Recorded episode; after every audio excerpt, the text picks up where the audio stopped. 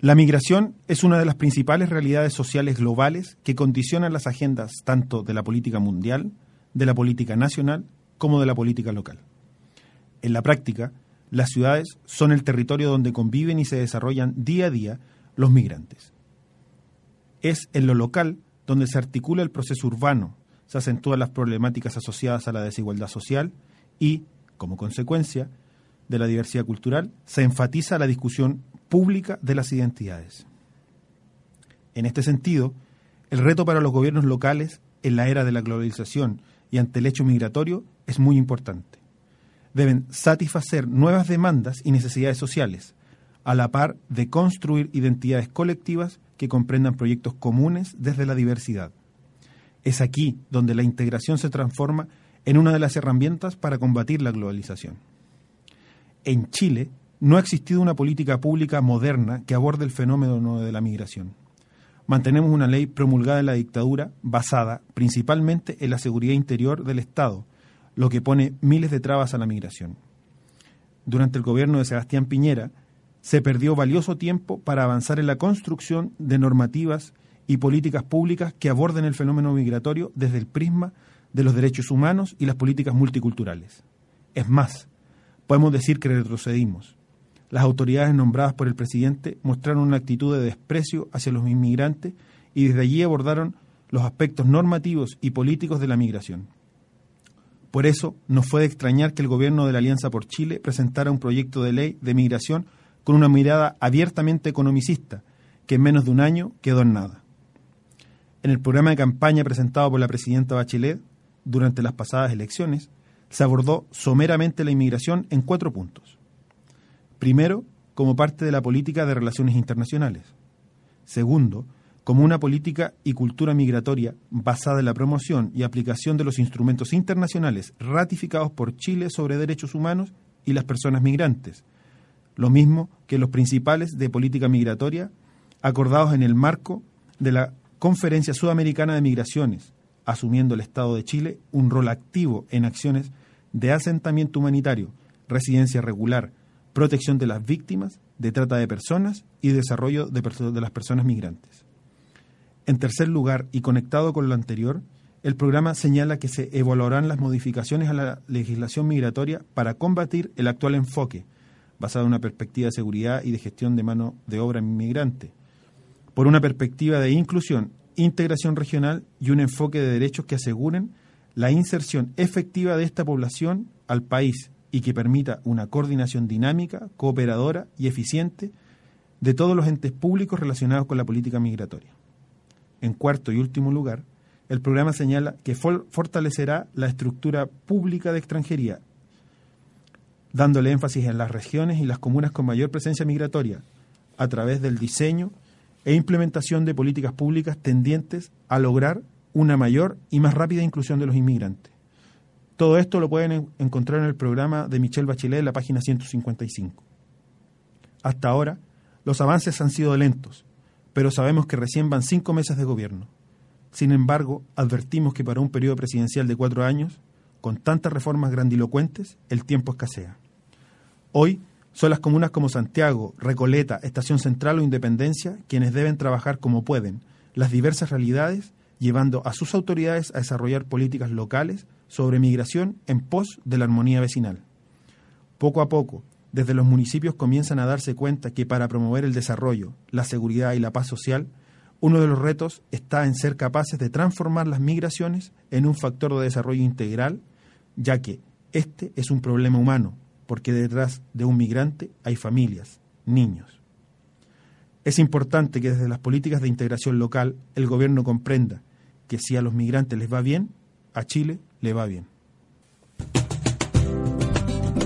El arco iris, las mariposas, el desierto florido, los frescos de la Capilla Sixtina, las telas de los pueblos autóctonos, el quetzal de Guatemala, el lapislázuli de Chile, el cerro de los siete colores de Argentina, la rana roja del Cauca colombiano, el pavo real, los carnavales de Barranquilla o Río de Janeiro, el show de Tropicana en La Habana, el escenario de un programa de radio. Las cosas hermosas de la vida siempre están a todo color. A partir de este instante, le ponemos color a la radio.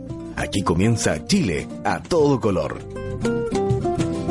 Hola, hola, hola, ¿qué tal amigos? Se extrañan, ¿no es cierto? el acento le suena raro. Bueno, hoy estoy solo acá. Mi nombre es Jorge Rizic. Esto es Chile a todo color. Me acompaña en la producción Juan Vázquez y en los controles Gonzalo Aguirre, Álvaro Álvarez y Wilson Charry. Están trabajando, vacacionando, quién sabe. Veremos cómo parte esto. Aquí comienza Chile a todo color. Chile a todo color en las redes sociales. Escúchanos en tu computador, en tu tablet, en tu iPad, en tu smartphone. Descarga nuestros programas en formato podcast desde revistasur.cl y chileajeno.cl. No hay pretextos para dejar de ver la vida a todo color. Y hoy el tema central del programa será la migración y para ello nos acompaña quizás una de las personas que más debería manejar el tema en Chile, Rodrigo Sandoval, jefe de extranjería y migraciones. ¿Cómo está Rodrigo? Hola Jorge, ¿cómo estás? Mucho gusto y muchas gracias por haberme invitado. Un gusto tenerte acá y esperamos que a partir de hoy formemos una alianza cordial y podamos tener acceso a ustedes constantemente para resolver dudas, inquietudes. Comprometido. Bueno, aquí seguimos con Chile a todo color. Chile a todo color. Pintamos el país de banderas de colores, de acentos, de culturas. Juntamos el mundo en Chile. Y Chile es a todo color porque la tercera población inmigrante, después de los peruanos y argentinos, son los colombianos, con cerca de 26.000 personas viviendo en el país.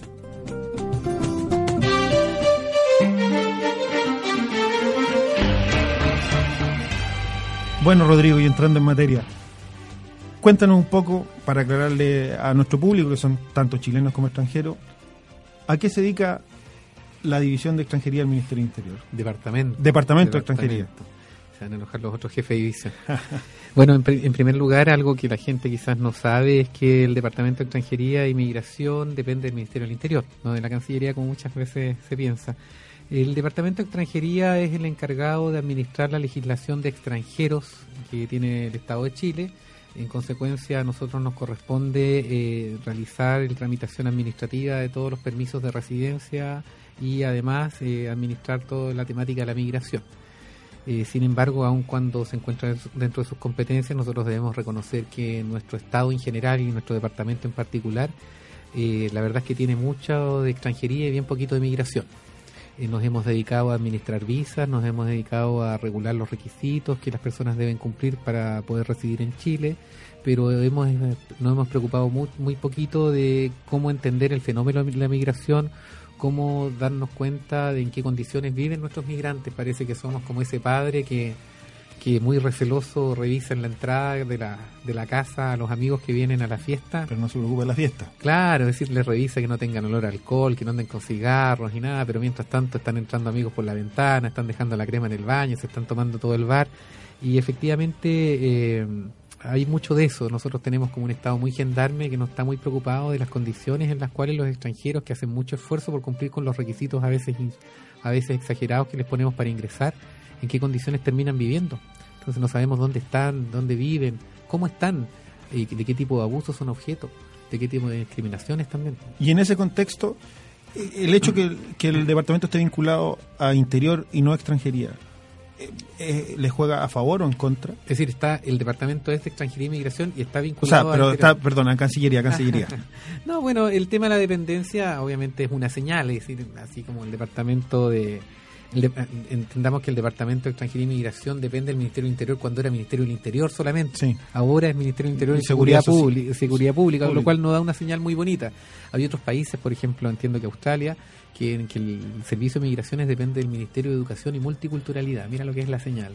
Y efectivamente eso habla de cómo el Estado entiende las migraciones. Efectivamente, por ejemplo, en el caso de Australia estamos hablando de políticas migratorias absolutamente receptoras y que promueven la recepción. Y son países que se han formado en base a la fuerza migrante, a diferencia nuestra. La verdad es que nosotros también nos hemos formado en base a las fuerzas migrantes. Lo que pasa es que depende de qué tan remotamente entendemos el concepto de migrante. Nosotros tenemos eh, momentos migratorios muy notorios, no solamente el español, sino que también estamos hablando de una migración alemana muy potente, una migración eh, china, una migración española, una migración eh, yugoslava, de croata, eh, allá en el norte, también en el sur. la verdad es que nosotros tenemos muchos momentos migratorios o sea, estoy de acuerdo, pero estadísticamente siempre siempre han sido más los chilenos que han salido afuera que los migrantes que, han entrado a Chile. Eso sí, de hecho, hoy día por cada extranjero que hay en, en Chile hay tres chilenos en el exterior pero en términos de incidencia migratoria en el componente nacional, ayer estuve en Antofagasta y un académico de la Universidad Católica del Norte mostraba un estudio en el cual señalaba que en el año 1907 los extranjeros llevaron a componer creo que el 17% de la población nacional. Interesante el dato. Sí, dato que yo no tenía, no manejaba. Yo los datos que, hasta ahora he visto que son de los censos, siempre, o sea, lo más alto que he llegado ha sido creo que el 2, algo por ciento, que eso ya es muy alto. Lo más bajo llegó al 1%, un poquito más bajo del 1%, y ya estamos cerca del cuatro y tanto. Y efectivamente, bueno, eso da cuenta de, y ahí a propósito interesante, ya que, ya que estoy en una casa de estudio, eh, es interesante ver cómo la academia, así como tú señalabas en la introducción, que las municipalidades se están haciendo cargo de aquello que el Estado se ha demorado un poquito en asumir, las, las universidades también desde sus distintas eh, áreas de estudio están hace rato estudiando este tema y esta investigación que yo comentaba en la Universidad Católica del Norte no está sola.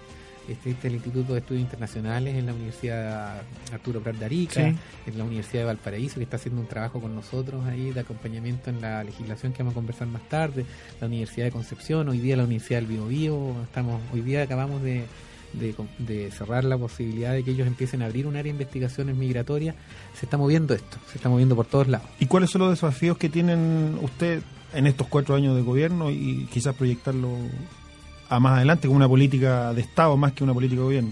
Es que tú en la introducción acabas de hacer una observación que es bastante dolorosa para mí en lo personal, pero que es una realidad y es que efectivamente en cuatro años hace muy poco, más todavía si nosotros tenemos presente que el año 2016 vienen elecciones municipales y el componente migratorio tiene bastante incidencia en cómo los actores políticos reaccionan frente a, las, a las decisiones migratorias. Así que la verdad es que tenemos harto menos de cuatro años, son este año y medio, así que estamos con mucha intensidad, con mucho trabajo eh, tratando de avanzar lo más posible, corriendo mucho la estaca de lo, de lo abordable, de lo, de, lo, de, lo, imaginable. Así que no, con mucha intensidad, con muchas ganas. Muy enamorado de este tema que para mí era nuevo, fíjate. ¿Tú, primera vez que te involucras? Así es, así es. Me da, me da vergüenza, me da vergüenza al comienzo reconocerlo pero la verdad es que ahora me da mucho orgullo haberme haber logrado compenetrarme en esta forma, en un tema que me está apasionando de una forma increíble. Me, he encontrado en este camino con mucha gente muy generosa que me ha acompañado su experiencia al respecto y que me ha asesorado en un proceso de formación que me requiere mucho esfuerzo, mucha pestaña quemada, pero del cual estoy muy orgulloso de haber avanzado. ¿Y, y desde tu, punto de vista, qué fue lo que encontraste al llegar al tema? En primer lugar, mucho prejuicio mucho prejuicio no solamente de la sociedad respecto a lo que es la situación migrante, sino que también mucho prejuicio de los distintos de los distintos de los mismos extranjeros respecto a lo que era, por ejemplo, el Departamento de Extranjería y Migración y la gente que ahí trabajaba. Eh, yo tengo una mirada bastante abierta, bastante de acogida con respecto al tema migrante, soy lo que se podría llamar un progresista en la materia y mi primera impresión, porque yo era también cómplice de ese prejuicio, era que me iba a encontrar en el departamento de extranjería con una serie de personas con mucha reacción a los cambios que yo esperaba promover. Y la verdad es que me he encontrado con un, con un grupo humano maravilloso que lo único que esperaba era una conducción afín a las ideas que tenían escondiditas por ahí en algún lugar. Así que hemos tenido un equipo de trabajo que ha ido avanzando con una intensidad que ni se imaginan. Nuestros días son de un, de un movimiento y de un crecimiento, con mucho diálogo con los actores sociales, con mucha, con mucha demanda de trabajo, pero la verdad con, con, hartos progresos dentro de lo que nosotros estimamos. Y, y, hacia regiones, eh, bueno, dentro del programa de la, de la presidenta Chile estaba el tema de fortalecer el organismo hacia regiones. ¿Ya empezaron a trabajar con eso? Sí, lo que pasa es que hoy día el Departamento de Extranjería y Migración es un ente encargado, como te decía, de administrar las residencias de, los, de los extranjeros, pero no tiene presencia a nivel regional ni a nivel provincial. La, extranjería a, nivel de, a esos niveles se lleva a través de los gobernadores e intendentes respectivos. Es decir, yo no tengo, yo no soy el jefe de las personas que trabajan en extranjería a nivel nacional. Sin embargo, nosotros sí hacemos un acompañamiento eh, técnico importante y yo viajo bastante. De hecho, ayer estuve en Antofagasta, segunda vez que estoy en estos cinco meses, estuve antes en Iquique, estuve en Valdivia también. Eh, la próxima semana estoy en Concepción, de nuevo en Antofagasta. Eh, y efectivamente es porque nosotros entendemos que es en el nivel local donde uno tiene que poner atención. Eh, respecto a lo institucional, que es lo que tú me consultas, eh, efectivamente nosotros hemos anunciado hace un tiempo atrás que vamos a crear un Servicio Nacional de Migración y esto supone, como lo compromete el programa de la presidenta Bachelet, que va a tener una bajada a nivel local. Es decir, nosotros no nos podemos desentender que es en el nivel local donde efectivamente la migración produce todos sus efectos, a nuestro juicio en su gran mayoría virtuosos. Y por tanto es ahí donde nosotros tenemos que escuchar es importante lo que tú señalas respecto al tema de las municipalidades. Yo en este proceso de aprendizaje que te he comentado, eh, es justamente en las municipalidades donde yo he encontrado la mayor experiencia, la mayor generosidad y el mayor conocimiento que a mí me ha permitido, creo yo, poder rascar donde pica.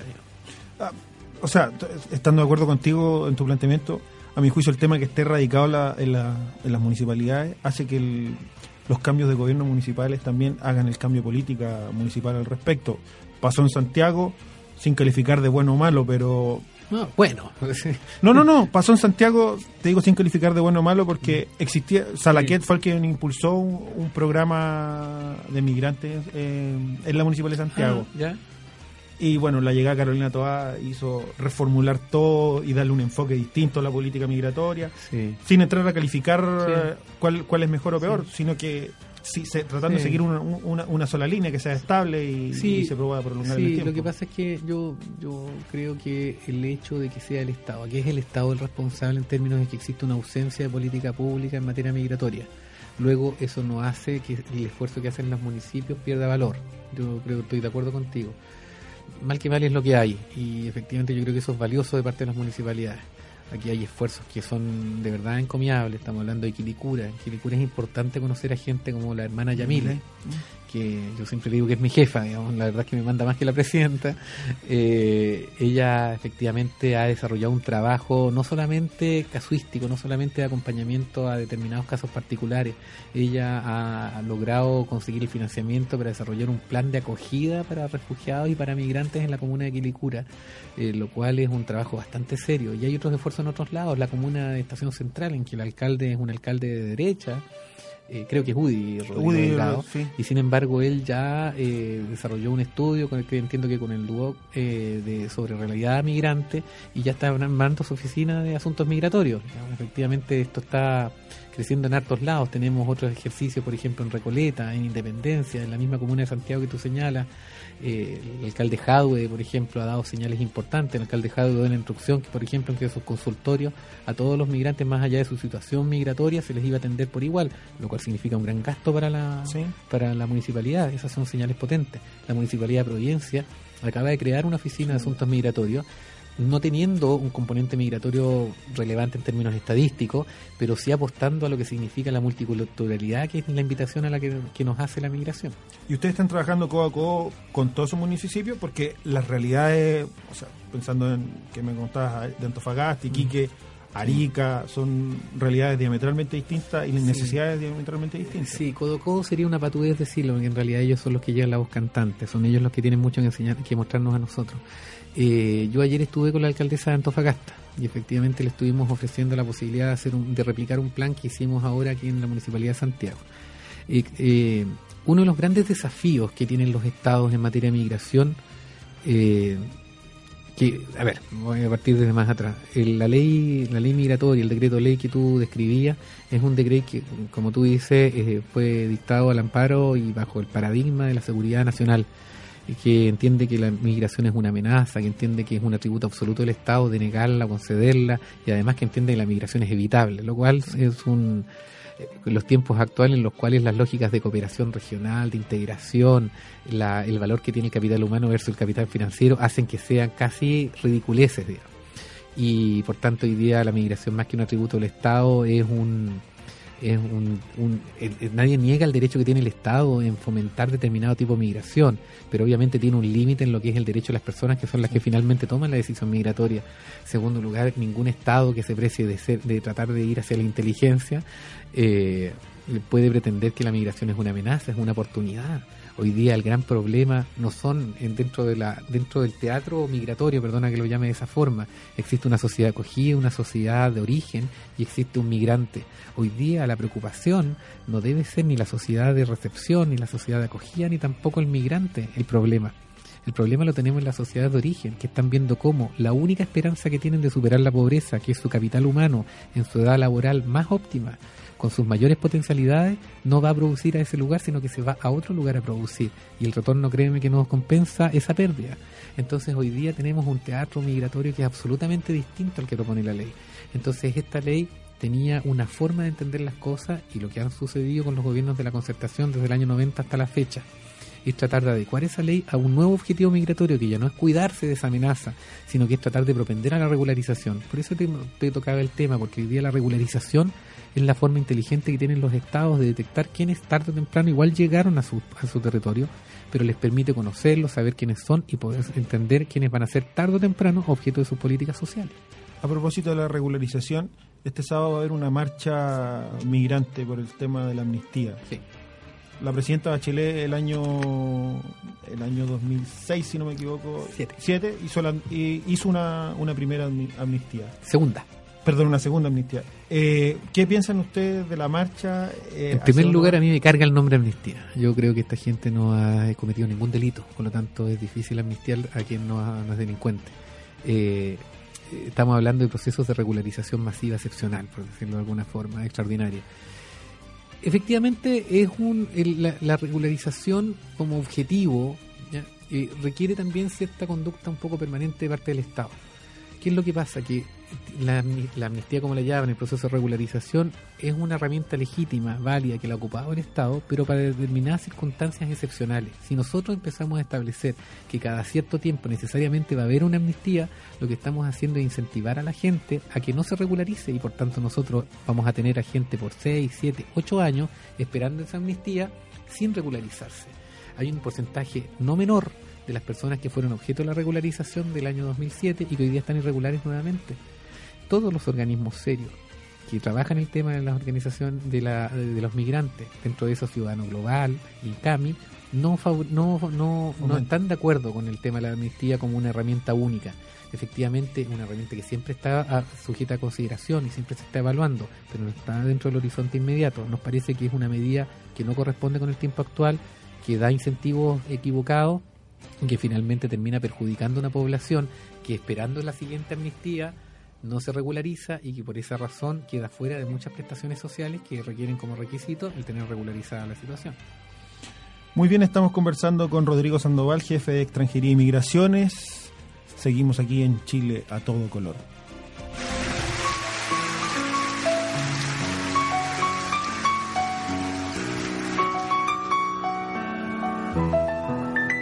No me llames extranjero porque haya nacido lejos o porque tenga otro nombre, la tierra de donde vengo. No me llames extranjero porque fue distinto el seno o porque acunó mi infancia, otro idioma de los cuentos. No me llames extranjero si del amor de una madre tuvimos la misma luz en el canto y en el beso, con que no sueñan iguales las madres contra su pecho. No me llames extranjero, ni pienses de dónde vengo, mejor saber dónde vamos, a dónde nos lleva el tiempo. No me llames extranjero, porque tu pan y tu fuego calman mi hambre y mi frío y me cobija tu techo. No me llames extranjero, tu trigo es como mi trigo, tu mano como la mía, tu fuego como mi fuego y el hambre no avisa nunca, vive cambiando de dueño.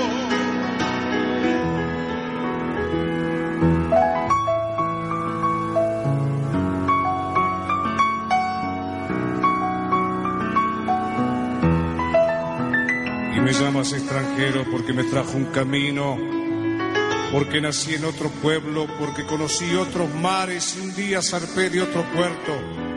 Si siempre quedan iguales en el adiós los pañuelos y las pupilas borrosas de los que dejamos lejos, los amigos que nos nombran, y son iguales los rezos y el amor de la que sueña con el día del regreso. No, no me llames extranjero. Traemos el mismo grito, el mismo cansancio viejo que viene arrastrando el hombre desde el fondo de los tiempos, cuando no existían fronteras, antes que vinieran ellos, los que dividen y matan, los que roban, los que mienten, los que venden nuestros sueños. Ellos son los que inventaron esta palabra, extranjero. No me llames extranjero, que es una palabra triste, es una palabra helada, huele a olvido y a destierro.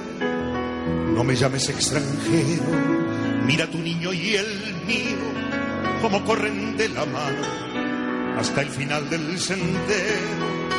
No los llames extranjeros, ellos no saben de idiomas, de límites ni banderas. Mirados se van al cielo con una risa paloma los reúne en el vuelo. No me llames extranjero, piensa en tu hermano y el mío, el cuerpo lleno de balas besando de muerte el suelo. Ellos no eran extranjeros, se conocían de siempre por la libertad eterna, igual de libres murieron. No me llames extranjero, mírame bien a los ojos, mucho más allá del odio, del egoísmo y el miedo, y verás que soy un hombre no puedo ser extranjero. No me llames extranjero.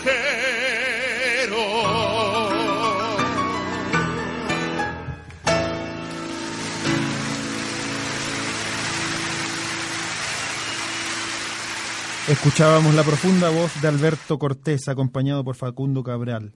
Si bien muchos le atribuyen la, autoría de este hermoso tema a Cortés, su autor es Rafael Amor poeta y cantautor argentino. Escuchábamos No me llames extranjero. Mira la vida de una manera distinta. Las cosas no son ni tan blancas ni tan negras. Las cosas son a todo color. Y Chile es a todo color porque en la famosa Vega, plaza de mercado, puede encontrar a muy bajo costo platos típicos de distintas nacionalidades, peruanas, bolivianas y por supuesto la típica comida chilena a muy bajo costo. También podemos encontrar la bandeja paisa, los tamales, el sancocho de gallina, todo eso de comida colombiana.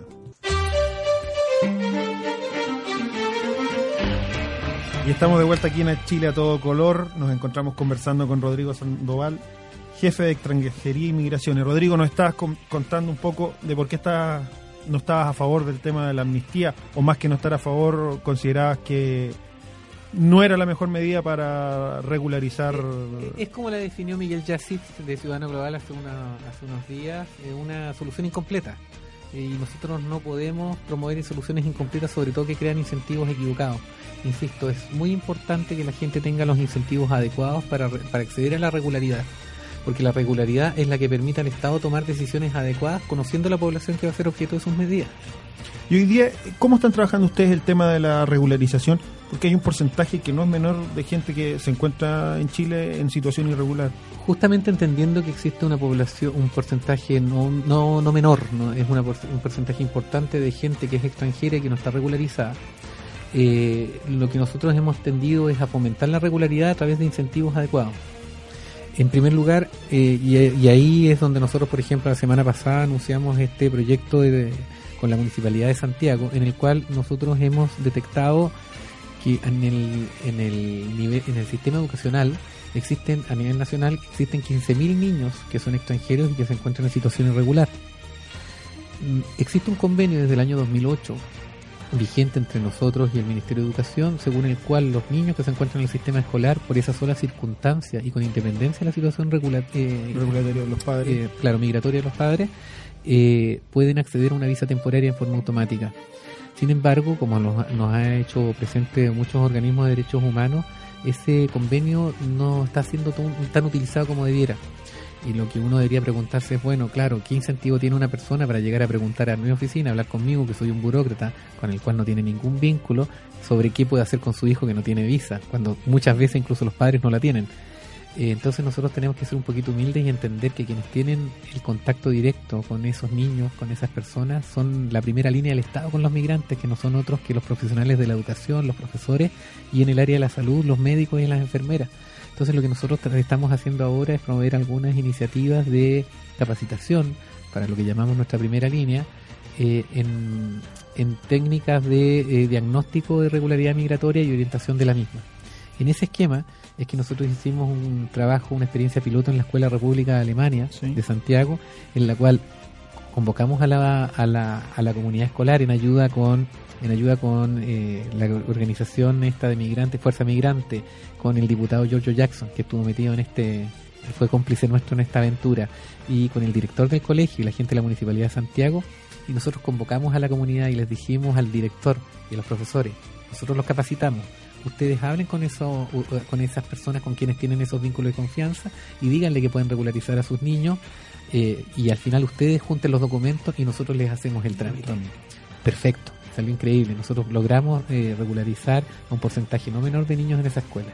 Como nos fue tan bien con ese proyecto, hablamos con la Municipalidad de Santiago, en donde la alcaldesa Toá está como muy interesada en avanzar en este tipo de temas y tiene un equipo muy comprometido al respecto. Y eh, anunciamos el día viernes eh, el, mismo programa, pero para toda la comuna de Santiago. Estamos hablando de si no me equivoco, creo que 1.700, 1.800 niños que van a ser beneficiarios de esta, de esta oportunidad nosotros creemos que a través de esas formas de, de, regularización focalizadas y que crean incentivos adecuados, porque al final nosotros lo que estamos diciéndole, usted, por el hecho de mandar a su niño al colegio, está permitiendo que él se regularice. Y eso también es un vehículo para que los padres vean que pueden regularizarse sin que necesariamente vaya a llegar la policía a buscarlos, que es el gran temor que tienen. ¿Y cómo se combate ese, ese temor eh, más allá de, lo, de los planes que tienen todo el cuento? Eh, bueno, haciendo esto, digamos, compartiendo con ustedes que son una gran herramienta de difusión la verdad en materia migratoria, que la gente debe entender que no porque va a hacer unas preguntas respecto a cómo regularizarse, necesariamente alguien se lo va a llevar y lo va a echar del país. Eso no sucede. Quiero ser bien claro, digamos, no existe la migra como pasa en las películas, digamos, eso no sucede aquí. Los procesos de migración incluso a veces son demasiado, demasiado difíciles, digamos. Hay casos en los cuales sí corresponde a una persona expulsarla, digamos pero, pero eso no sucede con las personas que están en una situación, por ejemplo, de irregularidad migratoria simple, se le pasó el tiempo la visa, eh, no, no, no, hizo sus trámites, se quedó como turista, eso siempre puede regularizarse. ¿Y el trabajo de ustedes con la Policía de Investigaciones? Bueno, imagino que es Codaco. Te lo pregunto porque nosotros recibimos, eh, bueno, tenemos una sección que hoy no va, pero que habitualmente está, que es sobre consulta y recuerdo que hace un par de programas nos consultaron de gente que se vio amenazada por la por la policía de investigaciones en tratando de entrar por Chacayuta. Por Chacayuta. Mm. ¿Cómo se trabaja eso? ¿Cómo se trabaja la sensibilización del personal? Varias formas. Aquí, aquí lo que nosotros tenemos que hacer es un ejercicio como de alicate.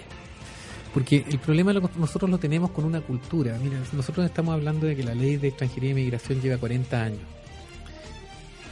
Pero, pero pero ojo, una cosa es que lleve 40 años, pero otra cosa es las condiciones que permiten que una ley migratoria dure 40 años con esas características. Y como bien lo decía el otro día Gastón González de, Ciudadano Global, algo tiene la naturaleza, algo tiene la, la, la mentalidad chilena que hace que una ley de esas características, con ese nivel de arbitrariedad y de persecución hacia el tema migrante, alcance a durar 40 años, porque la ley todavía funciona. No es una ley que está haciendo crisis. Eh, por lo tanto, hay algo en la mentalidad chilena que de repente como que no hace tan extraño de que una persona sea discriminada por ser extranjero. En el caso de las policías, nosotros tenemos que entender que estamos hablando de personas que salen de cuarto medio, entran a una academia y por tanto no han tenido posibilidad de tener un gran desarrollo en términos de crecer, de expandir sus horizontes, en fin. ¿Qué es lo que pasa entonces? Que yo tengo entregado el destino de un migrante que está entrando a una frontera entregado a un funcionario en el cual su criterio no necesariamente tiene la amplitud que yo quisiera. Entonces yo tengo que hacer una especie de tenaza. Por un lado, aumentar mucho, mucho, mucho las iniciativas de capacitación en materia de derechos humanos y en materia de tolerancia a la diversidad que hay en las escuelas. Y estoy hablando de derechos humanos en serio, no estoy hablando de pasarle filosofía, no, estoy hablando de formación efectiva de derechos humanos, identificación con el rol del otro, empatía, en fin. Y por el otro lado, tengo que en, el procedimiento propiamente tal, eh, procedimentalizar todo, objetivar el procedimiento al máximo para que el criterio del sujeto cada vez tenga menos incidencia. Entonces, partir desde el buenos días hasta el hasta luego, que todo está regulado. Es así como los protocolos van, van, dando, van dando objetividad al tratamiento. Como yo establezco condiciones para que el policía respecto a su criterio, que no siempre es el que logramos formar, porque al final hay un tema de eficiencia de la formación que nosotros tenemos en las policías, cada vez tiene menos incidencia en las consecuencias del tema migratorio. Y ahí tenemos dos temas. Uno es lo que señalo respecto al tema del tratamiento del migrante en general, pero otro que es la principal queja es el tema que es lo que pasa con el refugiado. El refugio. El refugio es un gran tema. Absolutamente tema. El refugio es una de las instituciones más nobles del sistema internacional. Y Chile en eso tiene mucho que mostrar Chile es el único país de América que, por ejemplo, a los solicitantes de refugio les ofrece una ayuda económica. Nosotros tenemos programas de resentamiento, van 19 hasta la fecha, en los cuales el primero fue un desastre. Estamos hablando del tema de esta gente de la ex Yugoslavia, de... los cuales queda una pareja en Chile solamente, pero tenemos, hemos ido aprendiendo con mucho dolor, con mucha frustración a veces, pero con algunos éxitos. Y tenemos, por ejemplo, experiencias que es lo que pasa con los refugiados palestinos que llegaron en el año 2008. 2007-2008. Sí. Y ese, mira qué interesante, porque el año 2008 ellos llegaron, los recibió la presidenta Bachelet. Y yo la semana pasada acabamos de terminar la tramitación y estamos listos para poder entregarles sus cartas de nacionalidad. Esos mismos refugiados que fueron recibidos y recibieron su permanencia definitiva de manos de la presidenta Bachelet, muy probablemente la reciban de la misma sus cartas de nacionalización ese experimento, ese ejercicio de resentamiento solidario es un ejercicio que ACNUR, que es el alto comisionado de Naciones Unidas para el Refugio, lo muestra como, como un ejemplo exitoso. Nosotros tenemos mucho que mostrar al respecto. Pero ¿qué es lo que pasa en el refugio? El programa de resentamiento se distingue el refugio en que en el refugio viene una persona y en frontera me dice que quiere refugio. En el programa de resentamiento yo voy a buscarle un campamento en Irak y, lo ofrezco venir a Chile, conversamos, estamos de acuerdo y se viene. Bueno, la persona que llegue y pide refugio el estándar que nosotros imponemos a las policías y el estándar que las policías reconocen que deben seguir es que una persona basta con que señale que, que solicita refugio o que de la entrevista que se le hace aparezca la necesidad de protección del Estado en razón de seguridad, esa persona inmediatamente debe ser acogida por el Estado chileno y debe ser puesta a disposición de la gobernación respectiva o del organismo que está designe para que a partir de ese momento se haga efectiva la protección del Estado chileno. No hay ninguna hipótesis, en esto quiero ser muy claro, no hay ninguna hipótesis en la cual un funcionario de frontera tenga derecho a una persona que le solicita refugio negárselo, mandarla de vuelta, someter, menos someterla a tratos humillantes. En ese caso, cualquier denuncia que exista, y esto lo ofrezco a los auditores, cualquier denuncia que haya en situaciones al respecto, por favor que me la hagan llegar. Porque ¿A través de qué, de qué mecanismo se Correo electrónico, rsandovald.interior.gov.cl o a través del correo de o a través de la página de extranjería, porque efectivamente esa clase de circunstancias no puede pasar. Es verdad, nosotros tenemos un problema de formación y yo insisto, hay que fortalecer el tema de las mallas curriculares en las academias y también hay que procedimentalizar al máximo los procedimientos. Pero también el tema de la denuncia y el tema de que, por ejemplo, yo me dedico regularmente a hablar con la, con la Jefatura Nacional de Policía Internacional y a mí me consta que ellos sí han hecho ejercicios importantes. En la última capacitación para funcionarios en materia de refugio estuvo presente el jefe nacional de la Policía de Investigaciones durante toda la capacitación. Por lo tanto, uno tiene que entender que o, todos hacen un teatro espectacular para hacerme convencer de que están de que están involucrados en este tema o efectivamente tenemos que entender que hay una resistencia cultural. Insisto con el tema de la mentalidad. Insisto con el tema de que regularmente el chileno tiene tendencias hacia la xenofobia, hacia el racismo. Y las policías no, escapan a esa a esas tendencias. hay un tema clasista también. Absolutamente. Yo nunca he visto nunca he visto que un, que un rubio que migrante migrante europeo o, americano sean discriminados. Yo soy, bien pesado porque yo cuando paso por la por en el aeropuerto y yo de repente veo que en los controles, los segundos controles hay gente de raza, hay gente afrodescendiente, yo generalmente paso y hago el comentario, ¿eh? mira, veo pura gente morena y paso. Al comienzo no entendían quién era, pero como ahora ya me ubican, ya como que ya ahora ya me, ya me, ya me he encontrado con un par de caucásicos en el camino, digamos. Sí, sí. Eh, o sea, esto es un tema, el tema eh, de discriminación. Y cultural. sí, hay, hay, mucho cultural. Sí, La, la escasez de, o sea, la, la la, escasez de raza negra en Chile que se vio absorbida, llegaron pocos negros, todo eso ha generado todo esto. Eh, Rodrigo, vamos a hacer un corte, vamos a una canción y seguimos aquí en Chile a todo color. Es muy triste, o sea, hay palabras ¿verdad? para decirlas y hay problemas, pero pues todo lo que uno ha vivido no lo puede platicar en unos 5 o 10 minutos. Eres un criminal porque cruzaste la línea sin ningún documento. Nunca hay que quedarnos por vencido, hay que volver a intentar. Ayer, ayer que la quería brincar, pues no la brinqué y pues me agarraron y pues me sentí mal, ¿verdad? Porque pues, yo voy con decisiones a trabajar y no a robar, robar.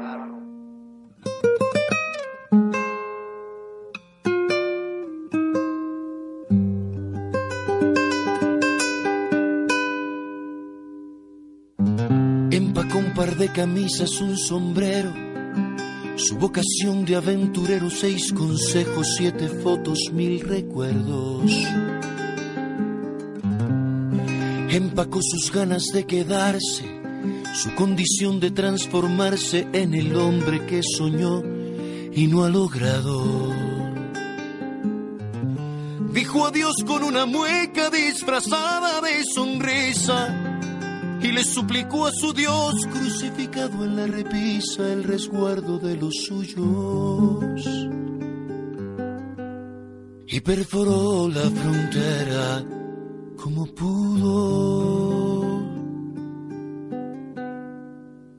Si la luna suave se desliza por cualquier cornisa sin permiso alguno, porque el mojado precisa comprobar con visas que no esté Neptuno.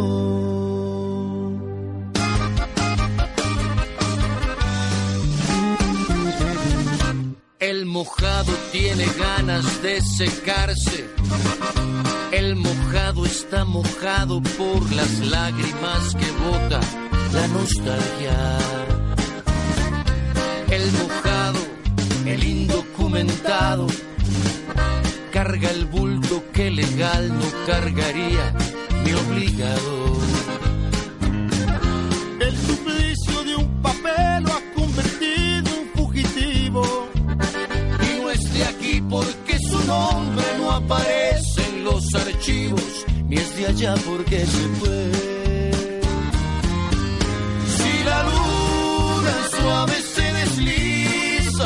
Cualquier cornisa sin permiso alguno, porque el mojado precisa comprobar con visas que no esté Neptuno.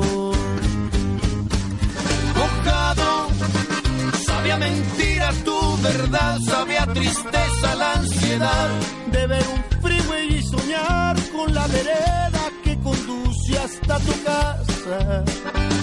Mojado, mojado de tanto llorar, sabiendo que en algún lugar te espera un beso haciendo pausa desde el día en que te marchaste.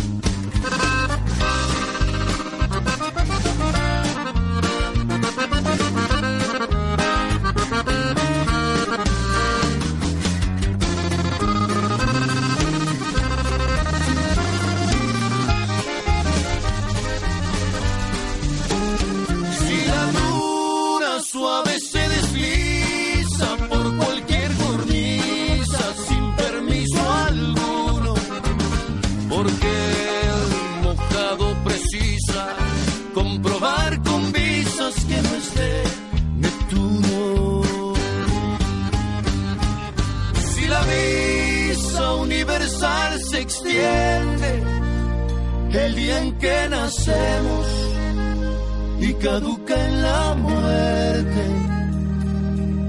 Porque te persiguen mojado si el cónsul de los cielos ya te dio permiso. Escuchábamos Mojado, canción del guatemalteco Ricardo Ortona del álbum Adentro de 2006, dedicada para todos los migrantes que intentan cruzar Estados Unidos. Y pues nosotros venimos buscando una vida mejor.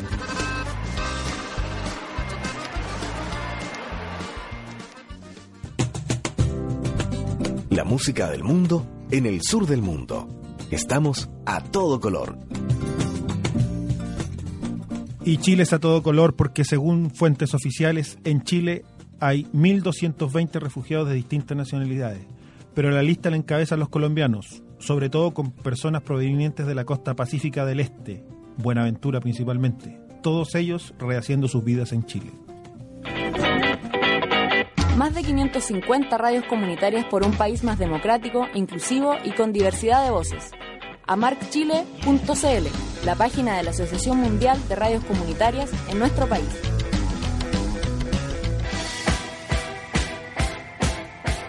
Pertenecemos a la primera escuela de periodismo del país.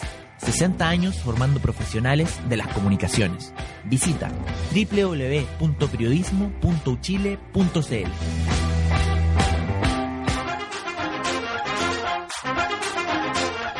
Entérate de las noticias, shows y estrenos de discos visitando el sitio del sello Quema Su Cabeza. Encuentra el mejor catálogo de las y los músicos independientes chilenos en quemasucabeza.com.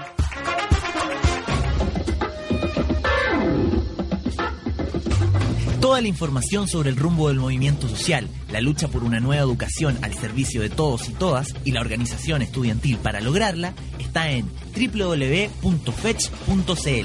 la página de la Federación de Estudiantes de la Universidad de Chile.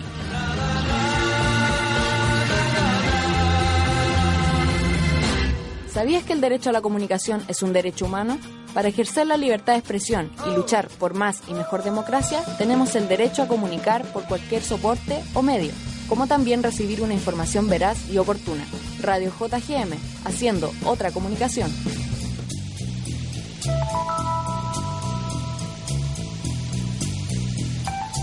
Facultad de Filosofía y Humanidades de la Universidad de Chile, contribuyendo a la discusión, generación de criterios y estándares de excelencia en humanidades, filosofía y educación.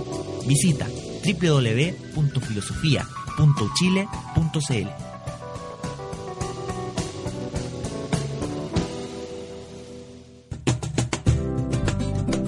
Continúa en Radio Juan Gómez Millas, Chile a todo color.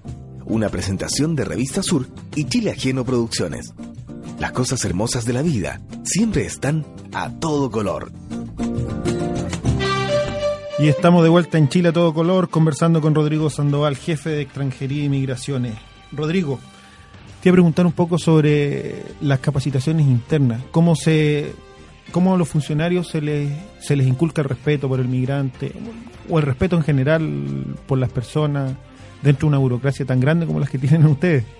Voy a repetir un ejercicio que hicimos cuando no estábamos al aire. Efectivamente, uno tiene que imaginarse qué es lo que pasa con el migrante cuando llega en un bus eh, a Santiago, asustado, sin saber lo que va a hacer de su vida, seguramente habiendo dejado a su familia allá, sin saber lo que está pasando con ellos.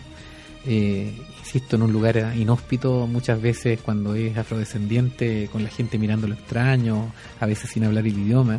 Después de hacer un trámite bastante árido en la PDI, se acerca a nuestras oficinas en el Departamento de Extranjería que es un lugar lamentablemente feo, ya estamos haciendo esfuerzos para poder arreglarlo, estamos invitando a los consulados a que nos pongan un poquito de color ahí, eh, pero es un lugar feo hoy día, lúgubre, en que hace una fila en que lamentablemente no los podemos atender más rápido. Y esas personas asustadas, ansiosas, nerviosas, llegan a enfrentarse con un funcionario que lleva atendiendo a 40 personas antes, 50 personas antes, mal pagado, a veces no muy motivado, en un lugar también incómodo. Entonces de esa, de esa de ese choque de realidades, qué, qué diálogo sano puede salir, qué tipo de comunicación puede producirse. Entonces, por eso, por eso me parece muy atendible tu pregunta. Nosotros efectivamente entendemos que, que nosotros no podemos capacitar al, migrante para que se relacione con nuestros funcionarios, pero sí podemos capacitar al funcionario. Y nosotros ya nos encontramos en implementación de eh, iniciativas de capacitación en habilidades blandas en general y también en empatía con la situación del, del, del funcionario. Esto es lo mismo que hablábamos en la formación en las mallas policiales. De qué forma nosotros podemos entender la situación en la que se encuentra el otro. Y eso es capacitable eh, la Organización Internacional de Migraciones, que tiene Norberto Girón, un gran agente aquí en Chile, nos ha comprometido ayuda en ese aspecto y nosotros prontamente vamos a empezar con capacitaciones. Y, eso es, extrapolable a regiones, a, a hacer acuerdos con las intendencias, con Sí. los gobiernos locales? Sí, a ver, de partida nosotros, cuando nosotros viajamos, nosotros nos preocupamos de hacer capacitaciones para, para las regiones y en ellas hay un componente importante respecto al tema de tolerancia, el tema de valoración de la diversidad. Pero insisto, las, las, situaciones son las mismas. Aquí lo que nosotros necesitamos es un servicio que nos permita especializar a la gente. Digamos, no puede ser que las, y aquí voy a ser bien, bien crudo en algo, no puede ser que las áreas de extranjería, tanto a nivel central como a nivel nacional, sean el lugar en donde mandan a los funcionarios castigados de otras reparticiones. Por tanto, nosotros además tenemos gente que, que ha sido dañada en términos de su dignidad profesional, de su dignidad personal. Entonces, ahí también nosotros tenemos un tema de hasta qué punto la capacitación se puede hacer cargo de la dignidad que el propio Estado está obligado a dar a sus funcionarios. Entonces, es verdad, nosotros estamos haciendo esas iniciativas de capacitación, pero uno tiene que entender hasta qué punto eso es el problema. Aquí lo que nosotros necesitamos es un servicio que sea capaz de profesionalizar a sus funcionarios para que se haga cargo de ciertas lógicas de, de- atención. Pensemos, por ejemplo, que en países como Costa Rica existe lo que se llama incluso no solamente el funcionario migratorio, sino que la policía es especializada migratoria, una policía que depende del director de, de, migración extranjería. Lo tanto, y, y se nota efectivamente en el trato, en la deferencia, en la corrección, en la sujeción a procedimientos. Haciendo la salvedad que, claro, Costa Rica tiene un tema migratorio súper importante con Nicaragua, entonces la cantidad de migrantes que pasa a Costa- Rica es, importante. Lo digo en el sentido de una tradición de recepción migrante que acá no siempre, Sí. o, o en los últimos 30 Sí. años no la hemos tenido. Sí, sí, sí, no, pero la razón que sea, digamos. Sí, no, yo estoy de acuerdo contigo. Efectivamente, hay una explicación que uno puede dar. En eh, Costa Rica es interesante el fenómeno porque es uno de los pocos casos en los cuales es un país de origen migratorio, es un país de destino migratorio y es un país de tránsito migratorio. Es muy interesante, un fenómeno que nosotros estamos mirando respecto a la nueva legislación. Además que en Costa Rica surgió, no estamos mirando un poco el tema, pero surgió un, un fenómeno bastante interesante que apoyó la, la integración. Había una discriminación súper grande hacia los nicaragüenses. Ah. Hasta que hubo un- una muerte de, un ciudadano nicaragüense que estaba irregular en Costa Rica eh, por un perro. Ah. Y los titulares de los diarios fueron súper duros con Con el, el- sí. con el nicaragüense muerto. Sí. Y ahí el gobierno o el Estado costarricense eh, se apropió un poco del tema y empezó una campaña de sensibilización súper fuerte. Y lo hizo con una nobleza como Estado eh, encomiable, porque fíjate que ellos dictaron en el año 2005 una ley en Sí. materia migratoria y se dieron cuenta que quedó mala.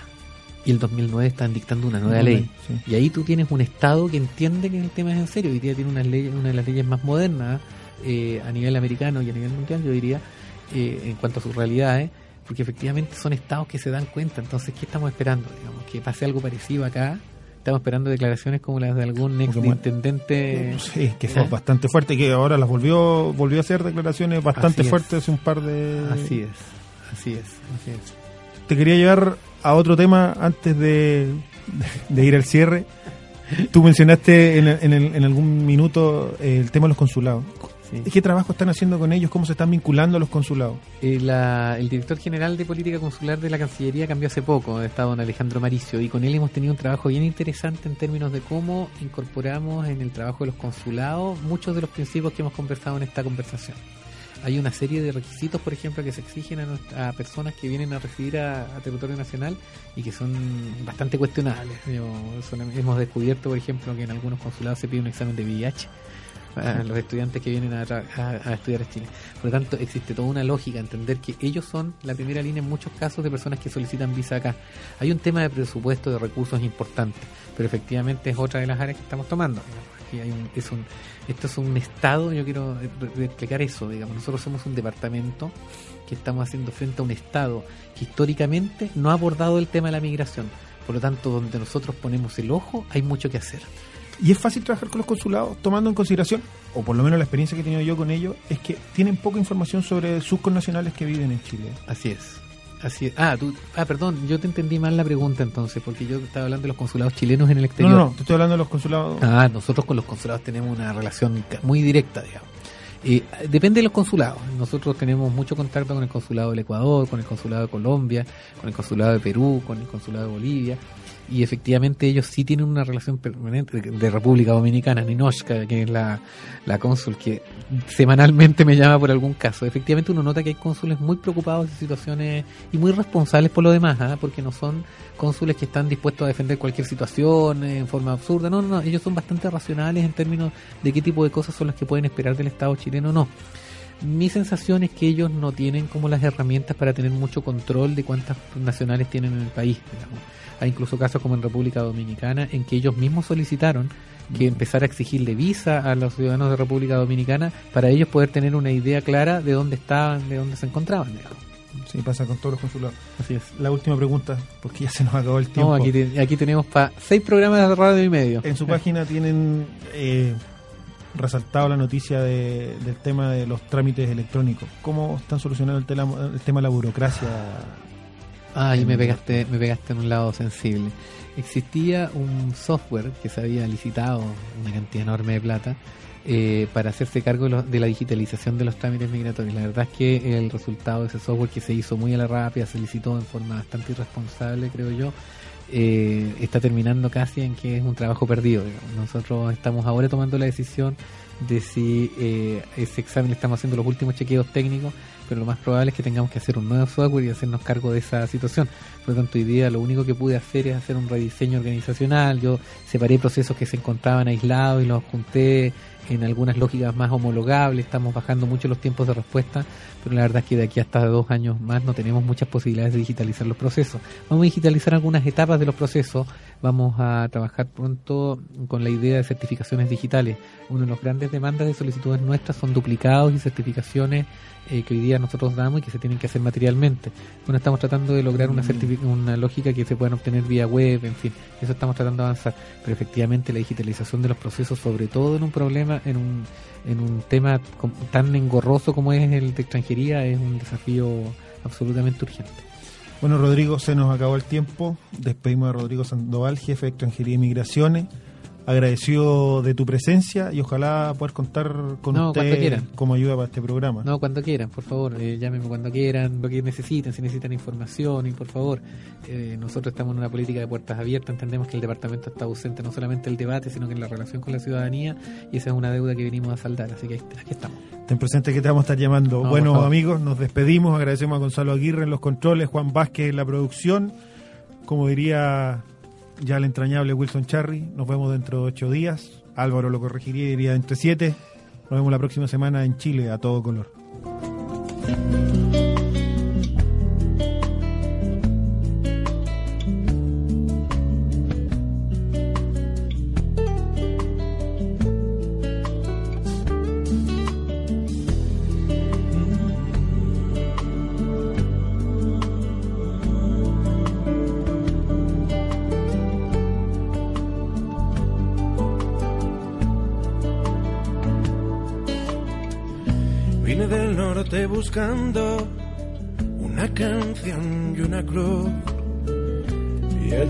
Cruzó un cometa y en su estela estabas tú. En Madrid seguiría lloviendo, triste como lo dejé. en Santiago con tus luces y su noviembre me quemé. Y fue después de un concierto una noche en tu universidad. Allí te encontré de nuevo. Hoy te invito a carretear, a hacer tu gustoso tu oferta. Solo con una condición: que no se acabe esta noche y que no me enamore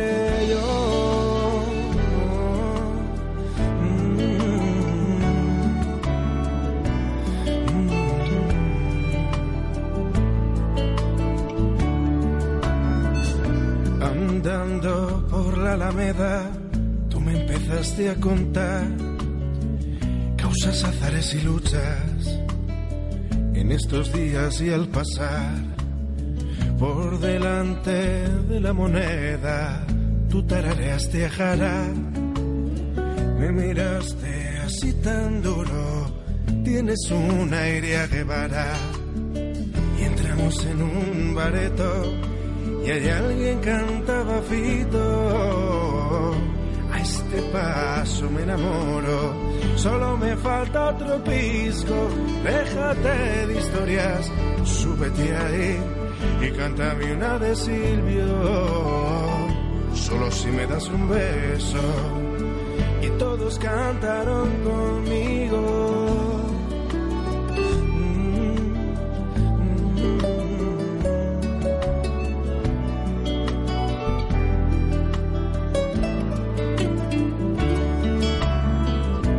Salimos del bar borrachos, agarrados de la mano, y en la calle como siempre, jodiendo andaban los pacos. Tú les gritaste asesinos y los dos echamos a correr. Tú reías y en tu risa yo me veía caer. Pero ¿dónde has estado este tiempo? Se hace tarde, a casa y en tu abrazo lo lejos creí oír a los parra cantando para nosotros. Será mejor que me vaya, hay que de solo gritando sin ti. Te recuerdo Amanda.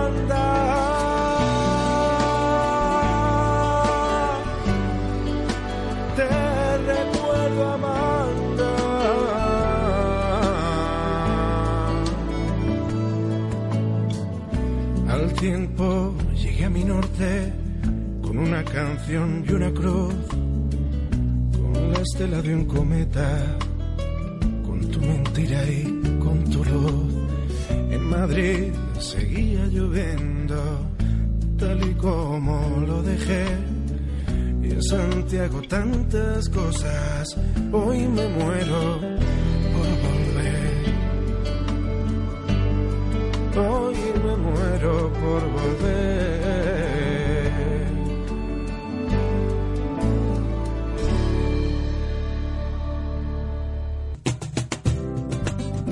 Aquí termina Chile a todo color, un programa de radio coproducido por revistasur.cl y Chile Ajeno Producciones.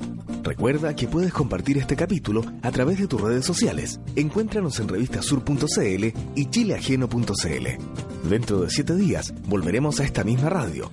Y recuerde, las cosas hermosas de la vida siempre están a todo color.